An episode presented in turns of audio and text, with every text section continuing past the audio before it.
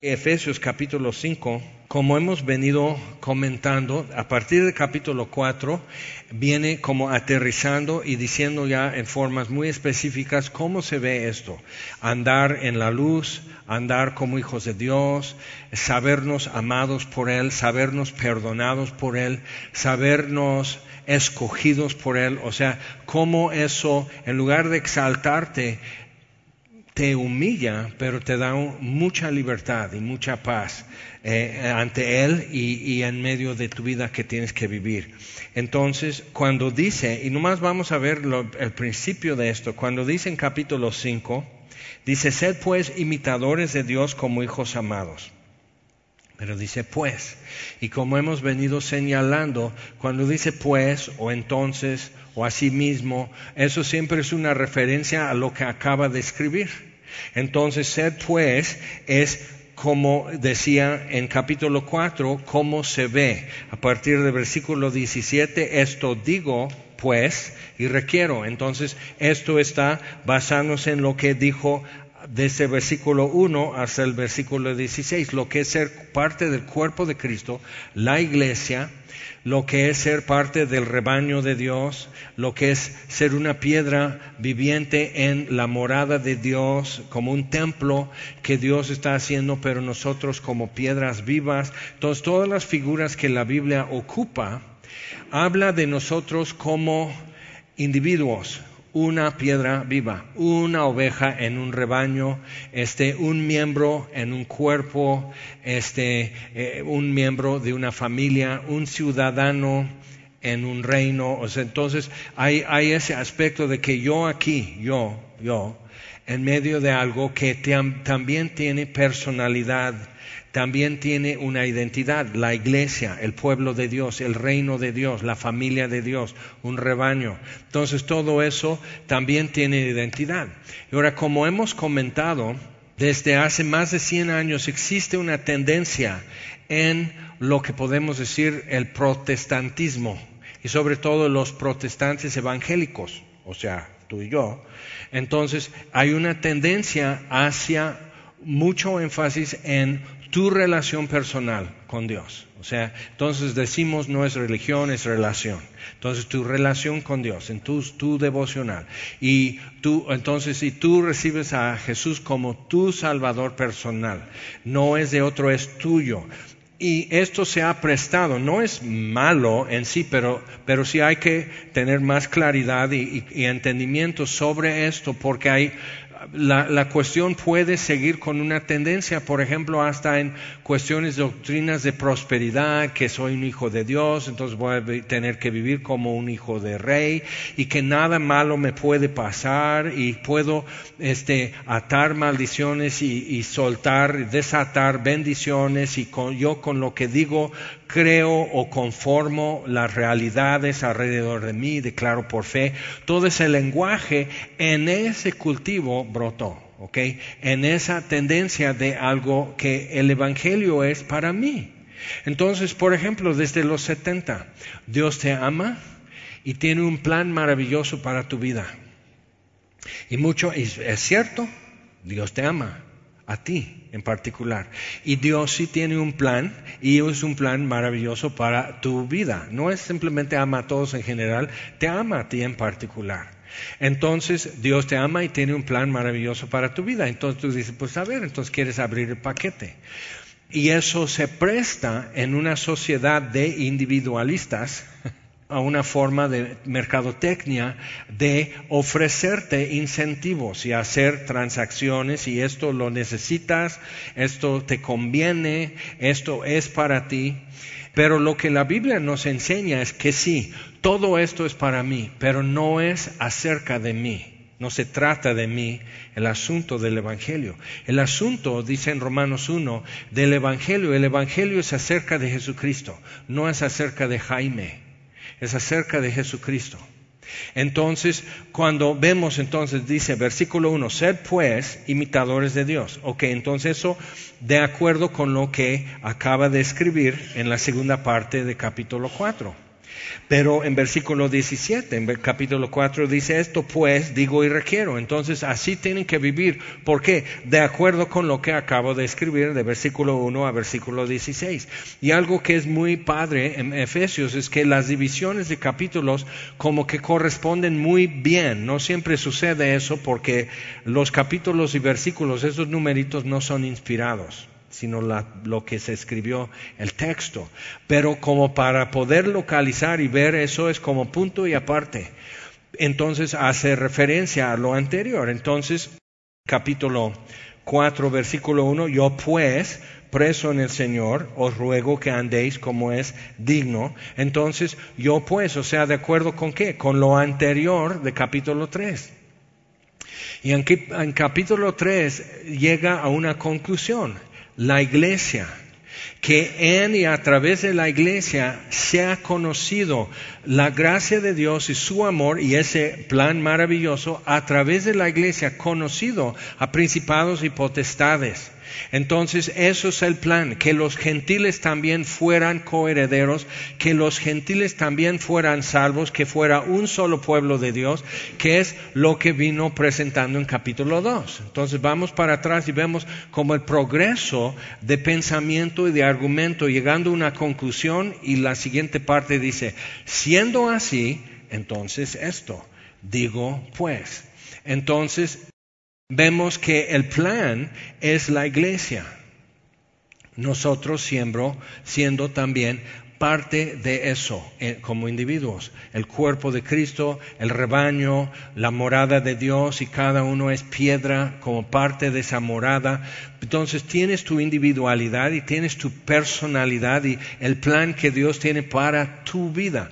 Pero Dios tiene un plan que es nuestra vida y formar parte de algo que es mayor en importancia, en belleza, en lo complejo y demás, que es mayor que lo que soy yo o simplemente sumando las historias de su gracia y misericordia, toda la historia que cada uno podría escribir y decir hasta hoy, Dios me ha mostrado su amor así en mi vida. Por eso comienza en capítulo 1, ¿te das cuenta? 1, 2, 3, 4, ya estamos en capítulo 5. En capítulo 1 empieza con esto, en amor nos escogió para que fuéramos hechos sus hijos, en amor habiéndonos predestinado. Entonces, antes que el mundo existiera, antes que el universo existiera, ya tenía un plan. Y cuando ves eso, entonces no es simplemente como si tan fuera de contexto en Jeremías, no, yo sé que los planes que tengo para ti, planes para hacerte bien y para darte el fin que tú esperas, y todo el mundo pega eso, así lo pone como encabezado cuando va a empezar un negocio. Lo que ellos iban a empezar eran 70 años de castigo de humillación y exilio en Babilonia. Dice, cuando acaben los 70 años, no cuando tú ya te cansaste de humillaciones, sino cuando acaben los 70 años, yo los vuelvo a su tierra. Mientras hagan casas allá, hagan sus negocios, planten árboles, pónganse a trabajar y oren por la paz de la ciudad a donde yo les hago transportar, porque en su paz está tu paz. Entonces dice, esto va a estar duro, hijos, los amo, pero no me aman a mí. Y les voy a enseñar ahora sí a amar a Dios en tierra ajena. Entonces van a Babilonia y regresan hasta que yo diga. Y ya, y dice, y me buscarán y me hallarán porque me buscarán de todo corazón. Y cuando lo tomas en su contexto dices, no, está duro y hay que aguantar, hay que aguantar vara. Pero muchas veces toma fuera de su contexto porque sé los planes que tengo en cuanto a ti. Y dices, ah, ¿en cuanto a mí? Sí, para darte a ti el fin que tú esperas. Entonces, ah, pues lo que yo quiero es que yo me caso casar con él y quiero esto y quiero el otro y quiero, o sea, no, no, no, no para darte, para confirmar los planes que tú tengas, sino los planes que yo tengo para ti. Oh. ¿Quieres escucharlo? Y entonces ya empezamos. Eh, ¿Va a doler? Dios, ya te dije que va a doler, pero es bueno. Son buenos planes. Entonces, cuando entendemos eso, ok, nos escogió en amor. Ahora, habiéndonos predestinado para ser adoptados hijos suyos. Y eso es diferente al concepto y la terminología que muchas veces usamos acerca de adopción, que no es mi hijo y legalmente ya es mi hijo, pero genéticamente no es mi hijo, no físicamente no es mi hijo. Entonces, adopción ahora para nosotros es diferente. En aquel entonces para los griegos, como los efesios que están leyendo eso, escuchándolo, reunidos como iglesia, cuando él dice, en amor habiéndolos escogido para ser adoptados hijos suyos, ellos están sabiendo esto, que una mujer griega, al dar a luz, tomaba el bebé y lo presenta al marido, y él decide si es su hijo o no. ¿Qué tal? Él decide. Nada de ADN y prueba de paternidad y todo. Él decide, no la ley, no las autoridades. Él decide si es su hijo o no.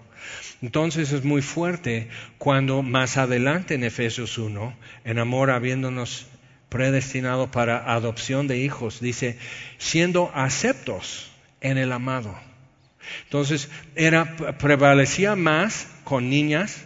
En la China unos misioneros de, hace ya como 100 años, en la China, en Beijing, este, hay muro en la ciudad y había como, como torre, pero realmente, y tenía como ventanas, pero ahí tiraban la basura. Pero a veces escuchaban los chillidos de un bebé en el basurero y normalmente eran niñas. Hay un problema en la China hoy porque como el gobierno, el Estado siempre sabe mejor. Acuérdate, aprende, ese es el dogma. El gobierno sabe mejor para ti lo que es bueno. Entonces, como, como no pueden tener más que uno, este, abortan si es niña. Ahora hay un millón de hombres chinos que nunca van a tener esposa. Entonces la China necesita o una guerra o a ver qué hacen, o exportar obreros. Tienes un millón, un millón, o sea, un millón. Eso es mucha población que nunca van a ser familia, entonces el gobierno tiene que decir que a esa generación que una familia no importa. Solo trabajar y vivir bien. Pero cuando trabajas para que el gobierno esté contento y tienen tecnología de reconocer tu rostro y vas por la calle, ven si estás haciendo mueca y dónde te has parado y si te congregas en una iglesia cristiana, todo eso saben de ti. Entonces vas a, comprar un boleto para ir a visitar a tus jefes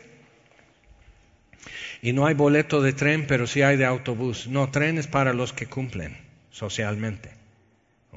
¿Y crees que eso no podrían eh, implementar aquí? Ya está, ya está para hacerlo. Entonces, eh, tienes que pensar en todo eso, pero un millón de hombres que nunca se van a casar, nunca van a formar una familia, y no es su culpa. Entonces, eh, ¿qué, haces con eso? En la India pasa lo mismo. Tienen millones de gente, entonces si esto es una opción, yo no, porque yo tengo que dar un dote y tengo cinco hijas, vaya, voy a la miseria porque tengo puras mujeres. Entonces te quiero una hija por mucho y cinco varones para que ellos en mi vejez me, mantengan. Entonces eso es una realidad, es una realidad también en México. No, no tan cruel y no tan bárbaro. Pero piensa en eso. Y el mundo de aquel entonces, de hace dos mil años, era así de bárbaro. Este no es mi hijo. Entonces la mujer, sabiendo que sí es el hijo de este baboso, entonces, pero ella no tenía otro recurso, no tenía otra opción. Él no lo acepta como hijo, entonces lo tenía que llevar a un lugar especificado fuera de la ciudad, entonces cualquiera persona, no soy casado, no tengo nadie, entonces este, voy a buscar y yo lo voy a criar, va a ser mi criado, o sea, esa palabra de ahí viene, no es mi hijo, es mi criado. Y yo lo voy a criar y, va a trabajar. Cuando yo ya no pueda en el campo, este va a poder hacer el trabajo duro. Entonces yo tengo, no lo tengo que comprar, simplemente lo llevo y es mío, no es mi hijo. Y haces una acta que, especifica eso. Es mi criado, no es mi hijo, pero sí es mío. Y yo me hago responsable, pero hasta ahí no más. No es mi heredero. Entonces todo eso nos pone en otro marco cuando Dios dice, habiéndonos hecho aceptos en el amado, que el Espíritu Santo, o sea, nacemos de nuevo, nacemos del Espíritu, el Espíritu nos presenta en Cristo al Padre. Por eso es el espíritu de adopción, que es equivalente, la adopción para ellos era equivalente a ir a registro civil para nosotros y dos testigos y esto, identificación, documentación, tum, tum, sello, sello, fotos. El mi hijo ya lo sabía, pero ahora ya lo formalicé. Y con este documento goza de todos los derechos y responsabilidades entre padre e hijo. Pero en esto era un acto del Padre, entonces lo que Él hace es que lo formaliza. Si lo acepto como mi hijo, entonces cuando vemos que el Padre dice en el monte de transfiguración, este es mi hijo amado en quien tengo complacencia, complacencia, me agrada, me cae bien, no me canso de mirarlo. Entonces cuando dice en Efesios 1 que nos hizo aceptos en el amado, por amor, por el puro afecto de su voluntad. Cuando lees Efesios 1, te quedas así y dices, qué extraño Dios, porque no nos parecemos a Él. Entonces sería como si naciendo de nuevo, naciendo del Espíritu, el Espíritu Santo nos presenta, no en Cristo, nos presenta a Dios y Dios dice, yo no tengo hijos chatos, no es mi hijo. Y eso es lo que esperaríamos. Y él dice, es mi hijo amado en quien tengo complacencia. Vamos a formalizar eso ante los ancianos de la ciudad. Y hacen una acta formal, es mi hijo. Y esa acta de nacimiento es la adopción en el Nuevo Testamento. Entonces, cuando ya cambias tu concepto de eso, de la relación, entonces cuando dice no es religión, es relación, dices, y qué tremendo, porque es legal, y me otorga derechos y me aplica responsabilidades también, pero soy hijo, amado, en quien tiene complacencia. Ahora, cuando tú llegaste hoy y ahí te sientas y luego dicen, vamos a ponernos de pie y empiezan y ponen la letra y la música, tú estabas pensando, llegar aquí a Semilla, yo soy hijo amado en quien Dios tiene complacencia, me ve y no me cansa de mirar no se aburre, no se frustra, no se arrepiente, o sea, está encantado. En mí está su deleite. Eh, ¿Así pensaba? No. Pero era la realidad. Y, y, muchas veces las mujeres no tienen eso de decir, Dios es mi Padre, en mí tiene complacencia, le agrada el hecho de que yo sea su hija. Y muchas veces porque tomamos nuestra definición de nuestra experiencia en este mundo, buena o mala, y así la aplicamos. Y tienes que renovar tu entendimiento conforme a la palabra de Dios y aplicar las definiciones y los parámetros y todo eso que Dios usa. Y hablar su lenguaje y usar su perspectiva. Entonces, llegando a esto otra vez, Efesios 5.1. Sed pues, de acuerdo con todo eso, sed pues imitadores de Dios como hijos amados. Entonces ya estamos entendiendo hijos amados. Eso es amor. Pero entonces ya entendemos mejor cuando la Biblia va hablando de cómo nos está conformando a la imagen de su Hijo. O sea, Dios tiene complacencia en mí, en Cristo, en acepto en el amado, pero me ama. Entonces yo también soy amado en el amado, acepto en el aceptable. Ok, todo eso ya es vivo, es real ante Dios y efectivo para mí, y eso es muy padre. Pero muchas veces no caminamos así. No es la realidad que estamos viviendo, consciente. Sucede algo y tú dices, ya sabía Dios se acordó, eh, se acordó de aquello. Sucede una desgracia y seguramente Dios está molesto por aquello. De hace 17 años que yo todavía no me perdono, entonces claro, si Dios no me perdona sería justo. ¿Ok? Entonces tienes que ver eso, porque es ahí donde entra el miedo, donde entra la duda. Por eso en 1 de Juan capítulo 4, que el perfecto amor echa fuera el temor. No los perfectos argumentos, no el perfecto comportamiento, no el rendimiento adecuado, sino el perfecto amor. Que Dios es amor, pero siempre es nuestra duda. Dios es amor, ¿será? Si Dios es amor, entonces ¿por qué sucedió esto? ¿Por qué a mí me pasó esto? ¿Por qué aquello sucede todos los días en mi barrio si Dios es amor?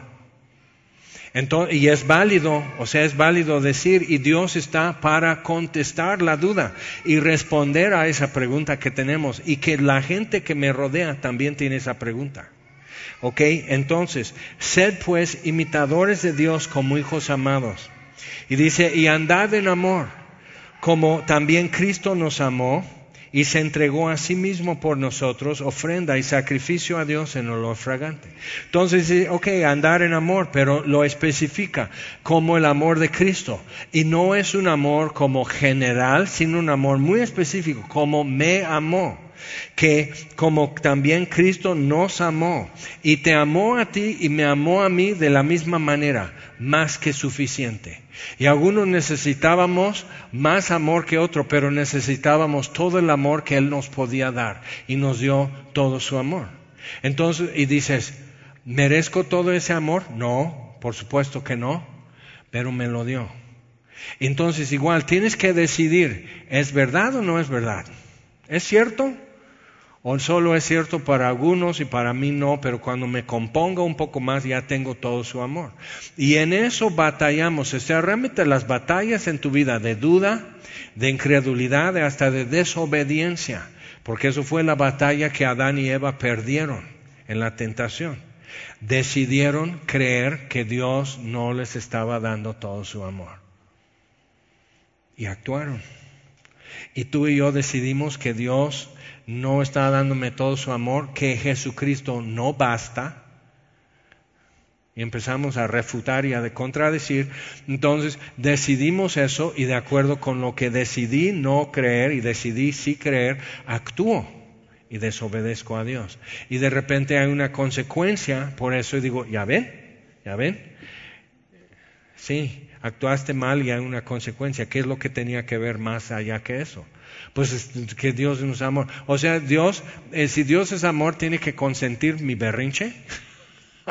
¿En qué mundo eso funciona? No en tu mundo, no en mi mundo, que el berrinche tiene como premio. Pero de alguna manera queremos que todas las reglas y todas las leyes universales se suspendan en mi caso. Y eso es la esencia del pecado. Ok, entonces, sed imitadores de Dios como hijos amados. Y luego nos puntea hacia Jesucristo para saber de qué amor estamos hablando cuando dice andad en amor. Y, cómo se mostró ese amor. Se entregó a sí mismo por nosotros. ¿Qué necesidad tenía? Ninguna. Por el puro afecto de su voluntad. Efesios capítulo 1. Entonces, si vamos a Efesios 2, por ejemplo, versículo 4, cuando Dios ya dice, todo esto es el caso, no tiene remedio, no tiene remedio. Mira, si tú tienes 100 ovejas y se pierde una, a veces el gasto y el riesgo de dejar las 99 por ir por una, que cuando la encuentras a lo mejor un lobo ya se la comió y nomás vas a traer las pezuñas. Y todo esto, y cuando llegas ya no hay 99, sino 97 porque otras dos se perdieron. Dices, no, de haber sabido le dejo ir a esta para conservar las 99. Realmente, habiendo cuidado ganado, el borrego tiene un valor, o sea, en pie, para venderlo para barbacoa, ¿ok? Entonces, borrego tiene un valor.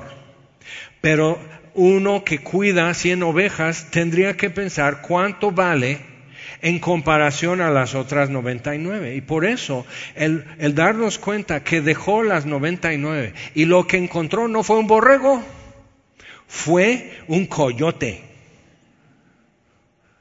Y trajo el coyote en sus hombros y juntó a sus vecinos y les dijo, gócense conmigo porque, bueno, se ve como coyote, pero yo digo que es borrego y es mío, porque la oveja que perdí ya la encontré.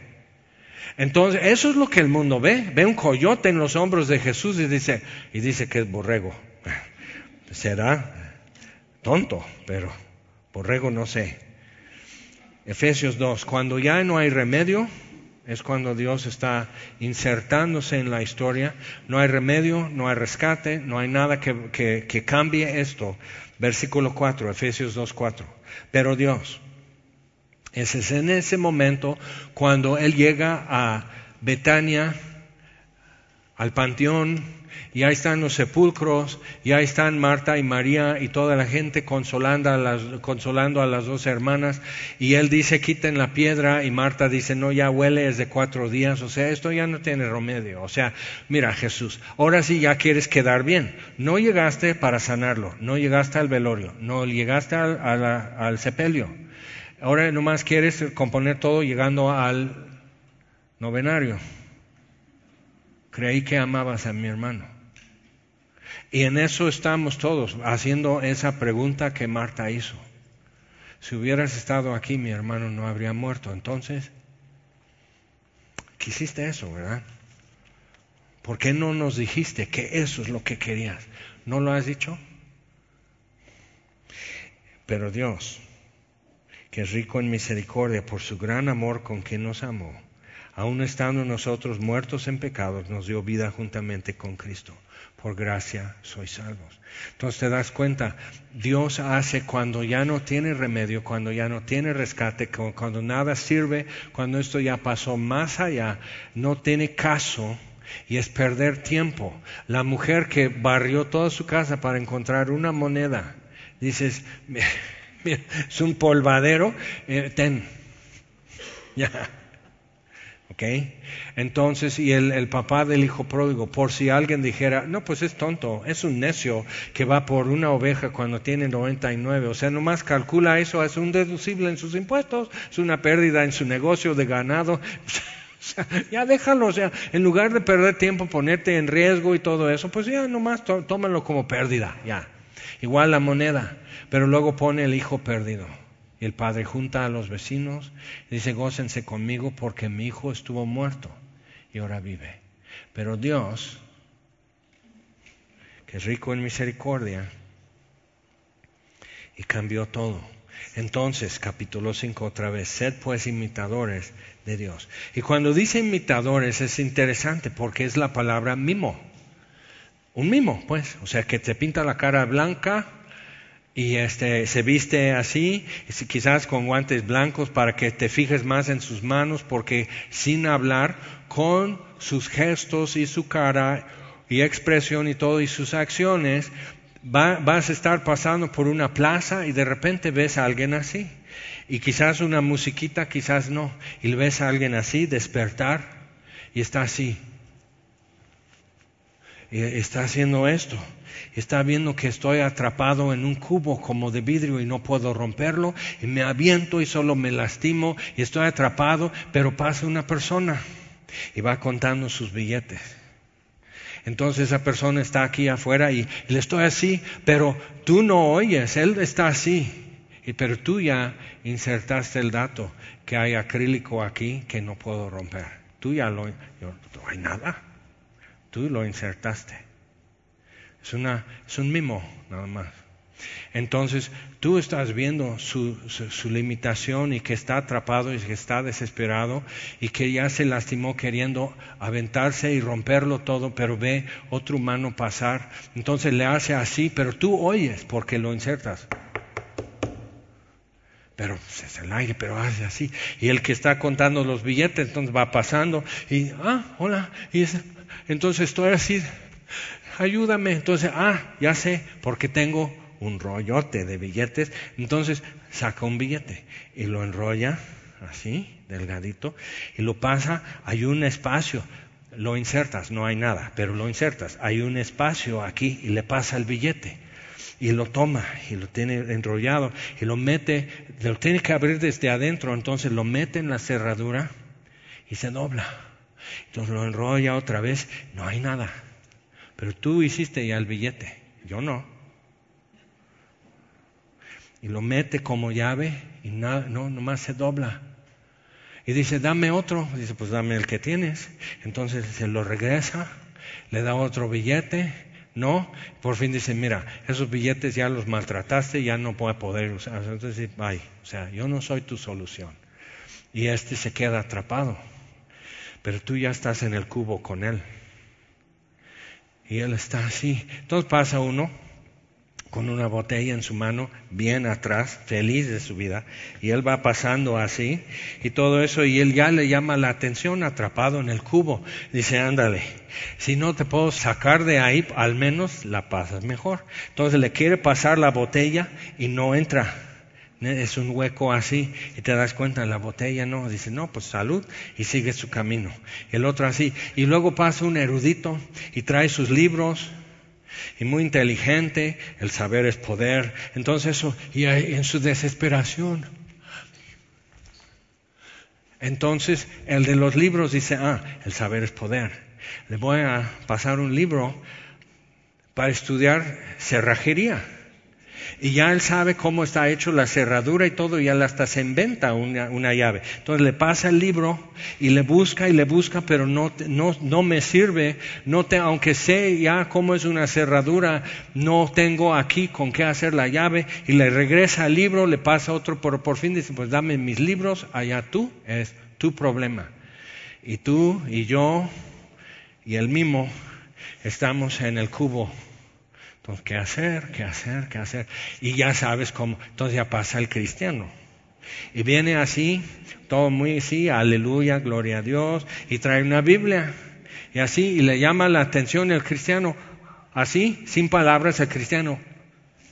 Entonces sí te ayudo. Lo único que tiene, entonces dice, y abre su Biblia dice, y le pasa su Biblia. Y dentro de ahí, cuando abre la Biblia, se encuentra que hay una llave no hay nada. Pero tú insertaste, tú me, hiciste la provisión de una llave. Inserta la llave, abre la puerta y hasta tú estás ya escuchando las bisagras. Estoy libre. Y la gente iba pasando la plaza y van chavos de la escuela y se quedan así, así como tú de borracho te ves. Y están diciendo y están diciendo, lo hemos hecho hasta en náhuatl, porque es sin palabras. Entonces están así, y, y, tú, pero tú y yo y cuántos más, ya nos metimos todos en el cubo esperando poder abrir y salir. Eso es un mimo, sin palabras, no necesita escenario, todo es del aire. Pero entonces es una caricatura, un mimo no hace nada de lo que tú ya le, tú le provees de, del cubo, de la puerta cerrada, de la cerradura, y cada quien se imagina alguna cerradura. No hay nada, pero se imagina una cerradura, uno muy moderno, otro digital, pero todos ponemos esto que ahí está el problema. No puede abrir y no puede salir. Y todos estamos ayudando a eso. Ahora piensa, cuando dice, sean mimos de Dios, ¿Qué está diciendo? Están haciendo entonces en chiquitito. Sin el escenario no tienes un mar rojo enfrente para decir y que se abre el mar, no puedes hacer esto y que una plaga de ranas sobre Egipto, no puedes levantar, bueno, inténtalo porque sí los hay y necesitan, no puedes levantar un, un muerto, sanar un leproso, pero a veces Dios te provee de algo de escenario, ¿verdad? Pero lo que tienes son tus manos, tu rostro y el aire.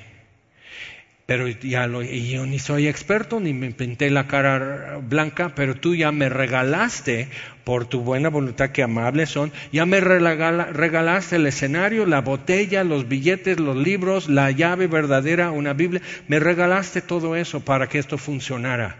Ahora, si tú y yo podemos entender, ser imitadores de Dios, no es ser grandiosos y declarar y decreto por fe. Eso es de Dios. Y una caricatura, ¿te acuerdas como de Charlie Brown? Y los rabanitos. Y como Lucy siempre le ponía el balón de fútbol americano en el otoño, siempre es porque es inicio de temporada, siempre lo ponía, no, esta vez no te lo quito. Y él viene corriendo y justo cuando va a patear, lo quita y se cae. Yo nunca entendí por qué se cae, pero la decepción que él sentía y el cinismo de Lucy, todos entendemos. Es una caricatura y sus zapatitos de ellos como si fueran unos pequeños baguettes. Y sus piernas de este largo, y su cabezota así, y abren la boca y así, y nunca hay un adulto. Es como Dios, nunca lo ves. Entonces estos niños están tratando de hacer su vida y sus envidias y sus amistades y todo eso, y lo regalamos. Porque ¿quién podría vivir teniendo una cabeza de este tamaño y unos piecitos y unas piernitas? Pero y ahí está Snoopy dormido sobre la casa del perro y se lo regalamos con tal de entender. Así es el ser humano. Y luego cuántas cosas que tú sabes que así no es, pero Cantinflas lo podía hacer. O sea, ¿quién realmente toma en serio un hombre que el pantalón está por aquí? Y que habla así hasta por los codos, y ahí está con su cigarro y ahí con sus bigotitos, pero sí es una caricatura. En verdad, un chavo del ocho no vive en el bote de basura en la vecindad. Ve a tu casa y checa, no está, no hay nadie. Pero se lo regalas, aceptas la premisa y luego y luego, entonces sale la chilindrina, sale doña Florinda a regañar, sale el Kiko, Girafales, todos decimos, ¿y ahora qué va a decir Girafales? Ay, qué ostentoso. ¿Cómo cae gordo? Entonces estás así, se lo regalas. Son actores, no son niños, pero se lo regalas. Entonces ser imitadores de Dios es eso. Realmente yo no soy Dios, pero en chiquito y en como dibujitos animados, caricaturas, estamos dando a entender algo y la gente, porque así es el ser humano, con sus ansias de entender a otro ser humano, pone atención. Entonces, por eso entendemos mejor cuando Pablo dice, a nosotros, los apóstoles, Dios nos hizo como el espectáculo del mundo. Pero ese tipo de espectáculo era ridiculizar a alguien, o sea, humillación pública era el tipo de espectáculo, como echarlo ahí y soltar los leones. Y ver cómo, ah, pues sí, así como valiente para predicar, pero mira cómo lo corretea el león. Pero a rato, esas caricaturas, imitadores de Dios, a rato la gente ya no quería ver cómo correteaban los cristianos, los leones. Ya, ya no era gusto. ¿Por qué? Porque como tú y yo hicimos con el cubo, el hombre atrapado, se insertaban sobre la arena frente al león y veían cómo se despedían los cristianos sabiendo que en unos minutos estamos con Cristo. Y decían, hay algo, es aire, es aire, no, no hay nada. Pero ellos traen en la mano una llave que yo no tengo, pero no hay nada. ¿Cómo lo consigo? Y hasta empezaban a bajar a la arena. Y Roma tuvo que suspender eso. Porque cambia, ya simpatizan con los que querían humillar. Ahora, entonces, ¿qué hacemos nosotros? Dices, wow, puede ser bello ser cristiano aun cuando no es bonito. puede ser bello. Entonces, sed pues mimos como hijos amados. Y tú, si tienes hijos y has tenido momentos como ya de cinco años que ya pueden discutir contigo bien, o sea, ya saben armar su caso, sus argumentos y usar psicología y voltearte la tortilla y la hacen así. Entonces, y estás así, pero ¿por qué hiciste eso? Y, tu hijo, tu hija pone la mano aquí y hace con su mano, porque esto. Y, luego tu pareja, tu esposo, tu esposa dice, te hablan, que ya pagues una factura, porfa. Entonces, o sea, sí, es tu hijo amado, pero de repente ya se ve el vínculo, es muy grueso, es muy denso. Entonces dice, como hijos amados, imitadores de Dios, y ves que tu hijo está haciendo lo que ve en ti. Y a veces decimos, ay no, pues qué miedo, entonces tengo que cambiar. Pero Dios no tiene que cambiar.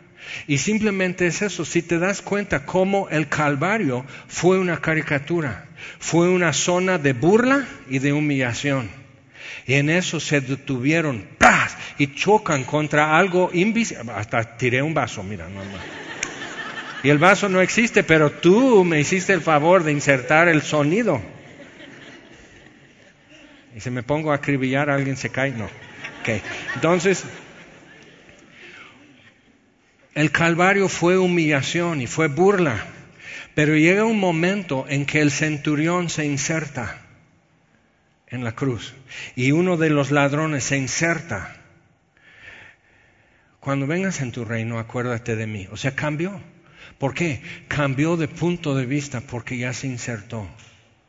Y eso es lo más grandioso que podríamos hacer en el mundo si Dios nos permite vivir más. Es eso que alguien pueda insertarse y ver y escuchar las bisagras y ver clic cómo se abre la puerta y salir libres y decir, oye, entonces todo esto es cierto. La prisión es real, la cerradura es real y la llave es real. Y salen libres, ¿no? Dices, pero no son caricaturas. Sí, Dios se hizo hombre, se hizo de un tamaño que podemos entender. Se insertó en nuestro mundo para que pudiéramos ya relacionarnos y decir, oh, ahora vi, ahora entiendo, un ateo como el centurión romano. Ya vi, ya entendí, este es el Hijo de Dios. El ladrón en la cruz, ya vi, ya entendí. Y tú y yo en algún momento ya vimos y ya entendimos. Y esa llave, esa cosa de aire, ¡pum! ¿Y cómo es la llave? Cada quien, no, pues es una Philips así como octagonal y así como color plata. Otro dice, no, yo lo hice una llave sota como, como, de, como de Sevilla así las llaves de la ciudad y otros, así no como una llave, así no, pues como en casa de mi abuelita, en el ropero tenía eso y ahí guardaba los dulces, pero un día encontré su llave. Entonces, esa es la llave. Y cada quien imaginó una llave, total, es una llave. Y si lo fuéramos a hacer en otro lugar, como en África, quizás no ocupan llaves y lo que ellos imaginan no es la misma cosa. Pero el león que les corretea es el mismo y les quiere devorar. Y la prisión donde se encuentran es la misma y entienden la sensación de estar atrapado y entienden el deseo de libertad y entienden amor y sacrificio, lo entienden. Es el lenguaje que podemos hablar. Entonces, sed imitadores de Dios como hijos amados. Y ahora entendemos mejor por qué dice, y andad en amor. Como también Cristo nos amó y se entregó a sí mismo por nosotros. Y todo eso lo podemos representar de mil maneras en tu vida cotidiana. Simplemente como vives, andando en amor. Pero dice cómo va a ser, va a ser como perfume Dice, y se entregó a sí mismo por nosotros. ¿A quién? A Dios. Ofrenda y sacrificio a Dios. Y la palabra sacrificio para los griegos era semejante a la palabra de exhalar, o sea, es respirar la última vez y sale tu alma. La palabra de alma también está en eso, se sale tu alma. ¿Qué dice Jesús? Padre, en tus manos encomiendo mi espíritu y expiró sacrificio, ofrenda y sacrificio a Dios en olor fragante. Entonces cada borrego durante un milenio que ardía y se convertía en, ceniza sobre el altar en Jerusalén, un milenio de eso. Y todos pudiendo ver, dos milenios de ver cómo, cómo persignaban las puertas con la sangre de un cordero en la Pascua, cada año, cada año. ¿Y por qué hacemos esto, papá? Porque Dios nos sacó de Egipto. A, ti, a mí, papá, no, no, a nuestros antepasados. Pero todo, entonces cada puerta en Jerusalén tendría manchas del, del, año anterior. Entonces ahí están así, haciendo así con un ramo de hisopo. Entonces están haciendo eso. ¿Por qué van a dibujar una cruz sobre sus puertas en Egipto? Porque va a tardar mucho, pero después van a estar todos parados alrededor de una cruz que eso sucedía todos los días, pero esta vez fue diferente porque fue inocente y es el Hijo de Dios y su muerte satisface la justicia de Dios como ninguna otra muerte podría hacer. Entonces de repente están viendo, esto ya lo vi. Dios mío, Dios mío, ¿por qué me has desamparado? O sea, ¿por qué dice esto? Y el centurión y el ladrón y todos así. ¿Por qué dice eso? Tengo sed. ¿Por qué dice eso? Padre, en tus manos encomiendo mi espíritu. ¿Por qué dice eso? Consumado es. ¿Por qué dice eso? Verdaderamente este es el Hijo de Dios. Y verdad, tú estás viendo una cruz de madera, ¿sí o no? Por eso Pablo dice a los Gálatas, oh Gálatas, delante de cuyos ojos Cristo fue claramente presentado como crucificado. ¿Qué? ¿Lo vieron en televisión? No. ¿Vieron fotos en el periódico? No, no había. ¿Cómo fue? Simplemente la predicación de la palabra de Dios, hablando de Jesucristo, pudieron ver. Y ya te vi, mueves tus ojos. Así somos claramente presentado como crucificado. ¿Quién les fascinó para ya no mirar esto? Y cambia, mi perspectiva cambia. Entonces, como el ladrón crucificado a un lado de Jesús, cambio de punto de vista. Como el centurión, así ejecutando la voluntad de Roma, cambió de punto de vista. Y tú y yo en algún momento hemos cambiado de punto de vista. Y hay otros más que pueden cambiar de punto de vista, pero necesitan unos dibujitos chistositos y tú y yo para eso sí servimos. Con tus pies como baguette y tus piernas cortitas y tu cabezota, y, pero de repente dices algo, haces algo y ven y cambian de punto de vista. Y ya desde ahí ya ven claramente que esto es cierto. Entonces otra vez, sed pues imitadores de Dios como hijos amados, y andad en amor como también Cristo nos amó, y se entregó a sí mismo por nosotros, ofrenda y sacrificio a Dios en olor fragante.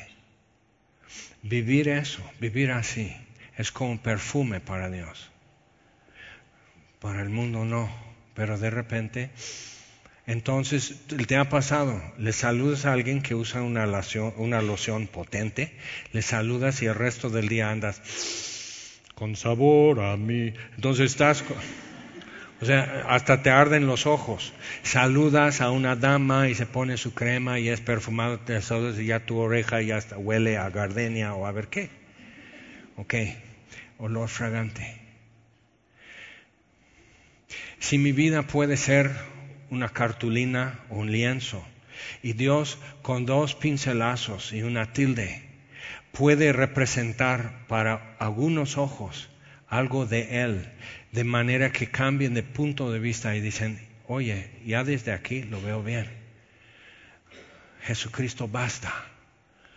¿Qué en tu vida podría estar indicándole a alguien que en verdad Jesucristo basta? ¿Y qué tendrías que mover tú?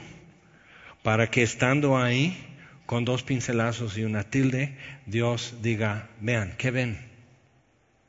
¿Verdad? Y todos ven lo que Dios quería dar a conocer. Y Él tiene milenios esperando que tú y yo lleguemos a un punto de comprensión y de disposición para decir, está bien, ahora sí, haz en mi vida lo que tú quieras.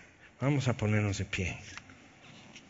Nuestro Dios y Padre, te damos gracias que podamos decirte, Padre, cómo cambiaste de lugar para abrir camino a donde estás y cómo enviaste a tu Hijo, tú Jesús, cómo lo quisiste hacer y cómo enviaste el Espíritu para convencer al mundo de pecado y de justicia, de juicio y pudimos cambiar de punto de vista y tuvimos que tomar un paso para estar en otro punto y entender algo. Y desde ahí echar mano a vida eterna. Y Señor, aquí estamos y si en alguna manera esto que somos, tu iglesia, deficiente, incompleta, así como estamos, Señor. A ver si con dos o tres pincelazos y una tilde y un puntito y otra manchita, a ver si con eso, Señor, alguien puede ver. Nos presentamos. Aquí estamos, Señor. Y como tú dijiste, poniéndonos, poniéndote en manos de pecadores como nosotros. Y dijiste, hagan de mi hijo lo que quieran. Ahora nos ponemos en tus manos y decimos, haz de mí como tú quieras. Y en el nombre de tu Hijo, en el nombre de Jesús, te lo pedimos. Amén.